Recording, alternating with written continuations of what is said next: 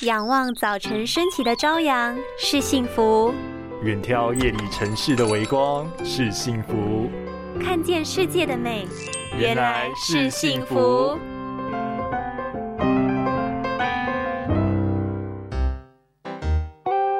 吼，你这个咋不搭捷运滑手机很伤眼睛哎。还好吧，又没有很晃，不要吵啦。那是因为你还年轻，接桩肌还有力，现在没感觉，等你以后就知道。基本在捷运上，大家都是人手一机，到下车前眼睛几乎没有离开过。虽然捷运没有搭车那么颠簸，但毕竟在移动中，你的手机位置会一直变换，眼睛就必须不断对焦。睫状肌一下放松，一下拉紧，尤其对一定年纪以后或有老花眼的人更加明显。